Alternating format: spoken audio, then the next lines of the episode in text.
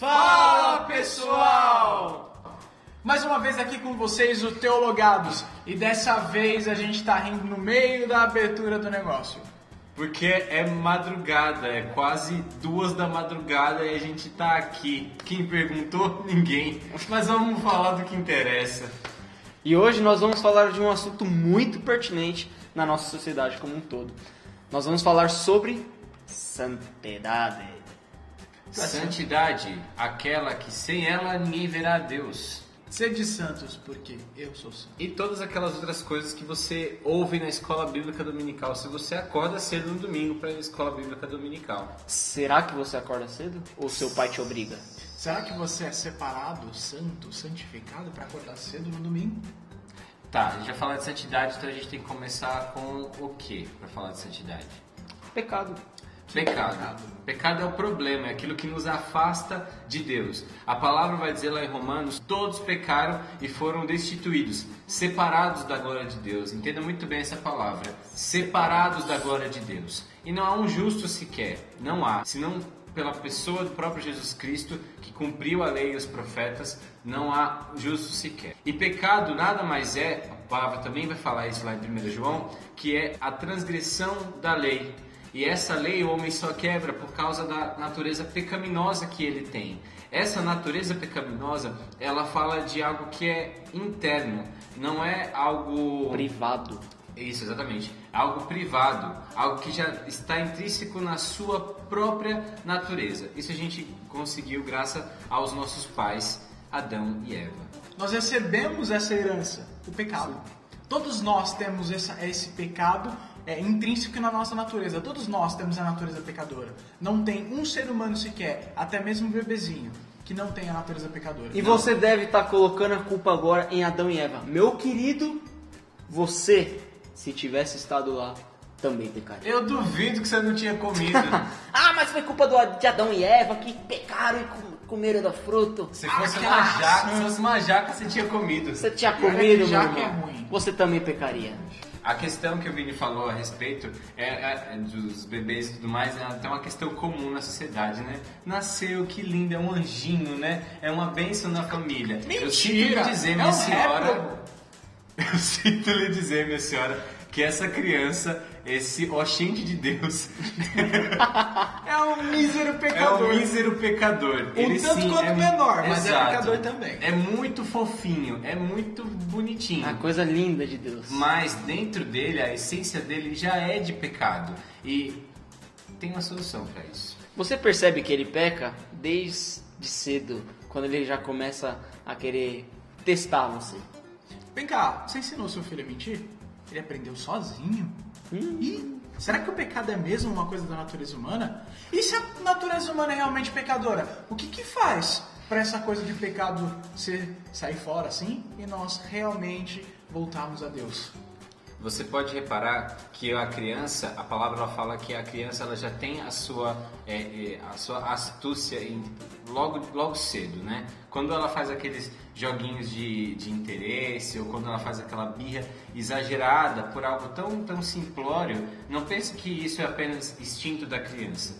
Claro, não, tem- não aceito não também. Exato, quando ela é contrariada, por exemplo. Isso parece tudo muito natural, mas é natural porque faz parte da natureza do homem ser pecador. Porém, meu querido, tem uma boa notícia para você. Você primeiro precisa entender esse aspecto de pecado que você carrega dentro de si. Mas você precisa entender também que há uma maneira para você mortificar essa natureza pecaminosa. É um processo longo, mas é possível. que é a santificação. E para esse processo acontecer, a gente tem que entender que o pecado realmente ele destrói a nossa comunhão com Deus. E ele destrói tão plenamente que é preciso que nós tornemos uma vida nova. É preciso que nós é, tenhamos uma novidade de vida. Ou seja, sejamos convertidos por Deus. Porque realmente ninguém consegue se converter sozinho. É Cristo que vem no coração desse homem morto em delitos e pecados e dá vida. Então desperta aquele coração inclinado para o pecado a ser inclinado para Deus. E não é você que aceita Jesus. Não. Mas menino, a gente não tem a capacidade de nos aceitar uns aos outros, vamos aceitar o Deus eterno? Nossa, boa essa. Sendo pecadores? É a nossa própria natureza nos distancia de Deus, como nós, que nos distanciamos de Deus, na nossa própria natureza, podemos nos achegar a Deus. É impossível. É impossível que nós nos acheguemos a Deus. Não tem como. E é por isso que Cristo, o Deus eterno, tem que descer de lá, daquela eternidade maravilhosa, para vir buscar esses homens pecadores aqui. Isso é amor. É importante entender também que até o processo da santificação, ela não é algo de maneira voluntária. Não há boa vontade no homem, não há é, iniciativa humana para a santidade sem a figura de práticas, é, né? exato. Não há práticas legais ou e nem perfeccionismo. Não entenda a santidade como perfeccionismo. São coisas totalmente diferentes. O que a gente precisa deixar muito claro aqui é que a santidade ou o desejo da santificação, a moção para buscar uma vida de santidade, ela só existe porque Jesus ele promoveu a santificação, ou seja, através da sua morte na cruz, ele nos separou. É como Ezequiel, no capítulo 11, onde ele vai dizer que Deus vai trocar o coração de pedra por um coração de carne. Aquilo nada mais é do que a conversão. E é isso que Cristo veio fazer: nos converter dos nossos maus caminhos para o caminho da luz, nos transportar para o reino do seu amor. É isso que ele veio fazer. A santificação só pode ocorrer depois que nós formos convertidos. O ato então acontece na morte de Cristo. A morte de Cristo então, ela nos outorga uma responsabilidade muito grande. Porque a partir do momento que nós somos chamados filhos de Deus, nós estamos sendo considerados santos. E é um convite que ele é tão, tão específico que você repara que é, o único que poderia se aproximar de Deus, é, de acordo com a lei, era o sumo sacerdote. E daí esse supremo, esse sumo sacerdote que nós temos chamado Jesus, ele se sacrifica para o perdão dos nossos pecados, para a remissão dos nossos pecados, e ele rasga o véu do templo num convite maravilhoso, dizendo assim, olha, Agora todo mundo tem é acesso. exato, por esse novo e vivo caminho. Eu morri por você. entre- Não existe só um mediador humano, existe agora um mediador divino, que sou eu, Cristo Jesus. Nossa, é ele é quem louco. intermedia. É ele quem faz esse intermédio entre homem e Deus. Não há mais intermédio humano. Agora, por isso que nós temos livre acesso a Deus e por isso que nós somos chamados, por esse intermédio. Agora que nós temos esse livre acesso a Deus, nós também estamos- temos um chamado muito importante, que é o chamado para santificação. Então nós conseguimos entender que o maior exemplo de tudo isso e de santidade é o próprio Jesus Cristo. Ele mesmo viveu uma vida de santidade. Agora, é, o problema é que assim, a gente não consegue muito corresponder a tudo isso que Com Jesus certeza. fez. Não é simplesmente na cruz um ato de simplesmente virar com uma varinha e pá, agora você é santo. A sua A vontade transformação acontece em um um de estalar dedos. de dedos, não. Isso. Pelo contrário, ela demanda tempo, lágrima e suor. Muito suor. Não é simplesmente um passe de mágica. É, agora que nós fomos alvos convertidos, ah, nós somos santos plenamente. Contrário, né? Nessa vida nós nunca seremos plenos. Nunca, nunca vamos alcançar a santidade plena. A, a estatura do varão perfeito, que é Cristo Jesus. Nós não somos capazes de, de, de conseguir alcançar isso. Desculpa pela má notícia, mas não vai rolar aqui. Meu amigo, se a tua igreja está dizendo que você pode alguma coisa nessa vida e ou se você tem o direito de alguma coisa nessa vida. Desculpa. nós não temos direito de nada. A Bíblia ela vai te mostrar através da figura de Cristo que a plenitude é nada mais nada menos do que uma esperança aqui na Terra. Se nada pudesse ser realizado aqui, se as perseguições, se as dificuldades para se ter essa vida santa, elas forem demasiadamente pesadas aqui, significa que isso produzirá em nós um peso de glória tamanho para uma graça futura, como diria nosso querido John Piper, para que a gente aprenda a ter uma esperança e uma dependência naquilo que está por vir, porque o que se vê aqui é passageiro, mas o que não se vê, meu amigo, é eterno.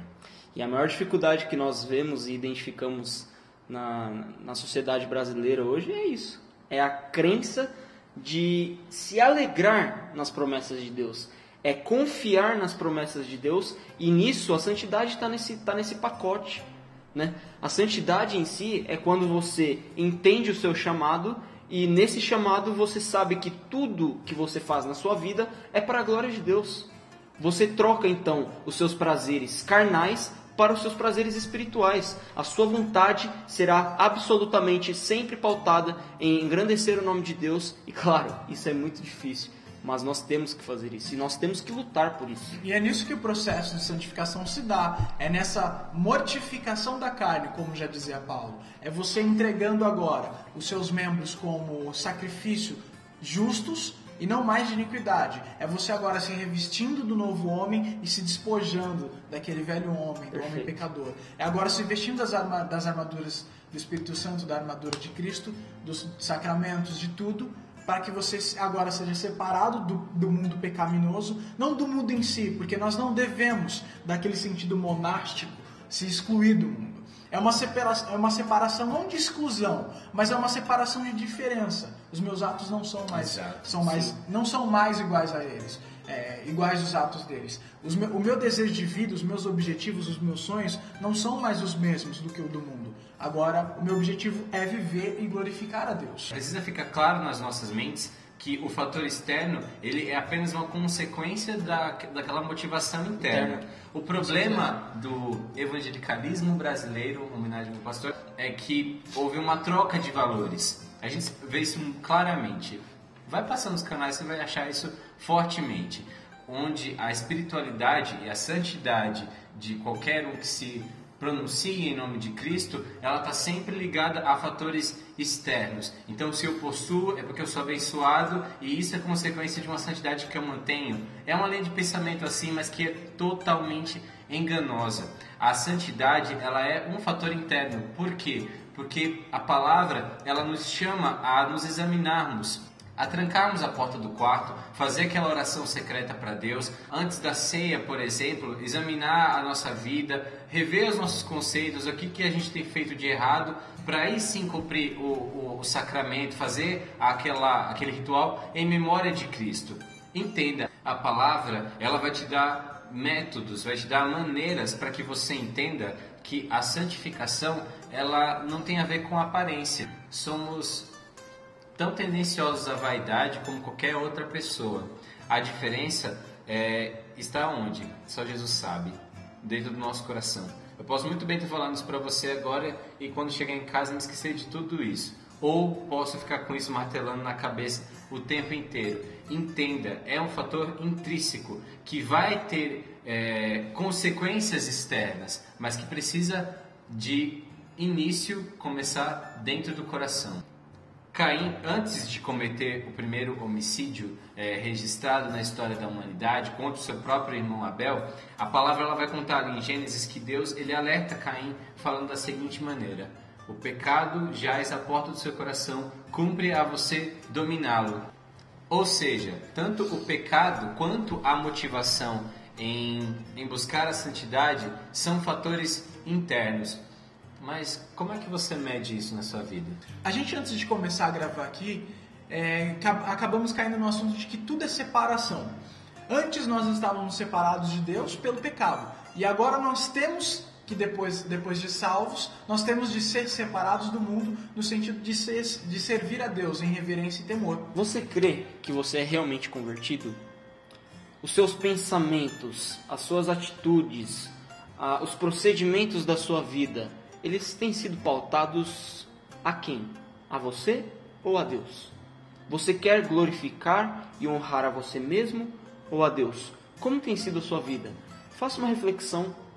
Pense na sua vida, nos seus atos, naquilo que você tem feito todos os dias, na forma como você trata seus pais, na forma como você trata os seus irmãos, na forma como você trabalha e você trata os seus colegas de trabalho, na forma como você talvez dirigindo no trânsito, você responde a um ato irresponsável de um motorista?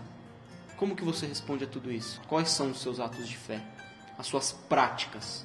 Como que você tem reverenciado a Deus com a sua vida? Como tem sido a luta contra o pecado na sua vida? Tem sido constante ou você tem se entregado aos prazeres e manjares da carne? A luta contra o pecado tem sido realidade na sua vida ou o pecar tem, tem, tem estado com deliberalidade na sua vida? Lembrando que em 1 João, João diz para nós, nas Sagradas Escrituras, que quem anda em constante pecado nunca conheceu a Deus. Analise sua vida em relação à santidade e à vida com Deus através de uma escala. Você se vê próximo de Deus? Você não se vê tão próximo de Deus? Ou você não sabe? Isso é uma dúvida que, cara, é, é muito difícil de ser respondida, mas quando nós somos convertidos e nós buscamos a Deus, ou mesmo que nós não estejamos tão próximos, nós sabemos disso, porque nós somos convertidos. E nós devemos saber qual é a escala da nossa santidade. E isso é muito importante você definir também. Para finalizar, é importante lembrar e ressaltar que nós por si só não conseguimos e não vamos conseguir nos tornar santos plenamente. Mas é certo que no dia do Senhor, naquele dia maravilhoso e glorioso, o qual a igreja tanto anseia, Cristo Jesus nos fará santos plenamente nele. É fato de que nós aqui nessa vida não vamos conseguir, mas quem começou a boa obra certamente a completará, fazendo nós por onde ou não. É Ele quem vai conduzir a nossa vida em santidade. Dentro de tudo isso, pense na sua vida. Jesus é o maior exemplo que nós podemos ter.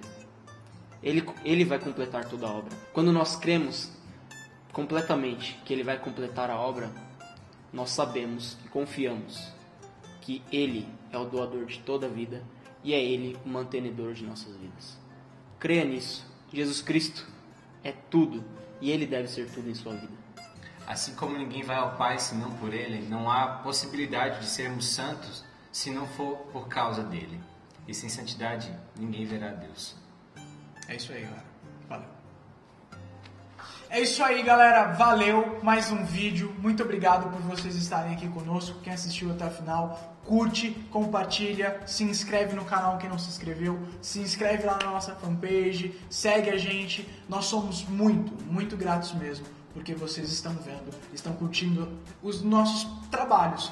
E que isso seja para a glória de Deus. E que nós possamos edificar vocês tanto quanto vocês nos edificam. Outra coisa, comente aqui embaixo a sua opinião, é muito importante pra gente, porque realmente, quando uma pessoa comenta aqui, a gente lê, responde, faz o máximo de esforço possível para que a gente consiga acatar essa opinião e colocar em prática no nosso canal.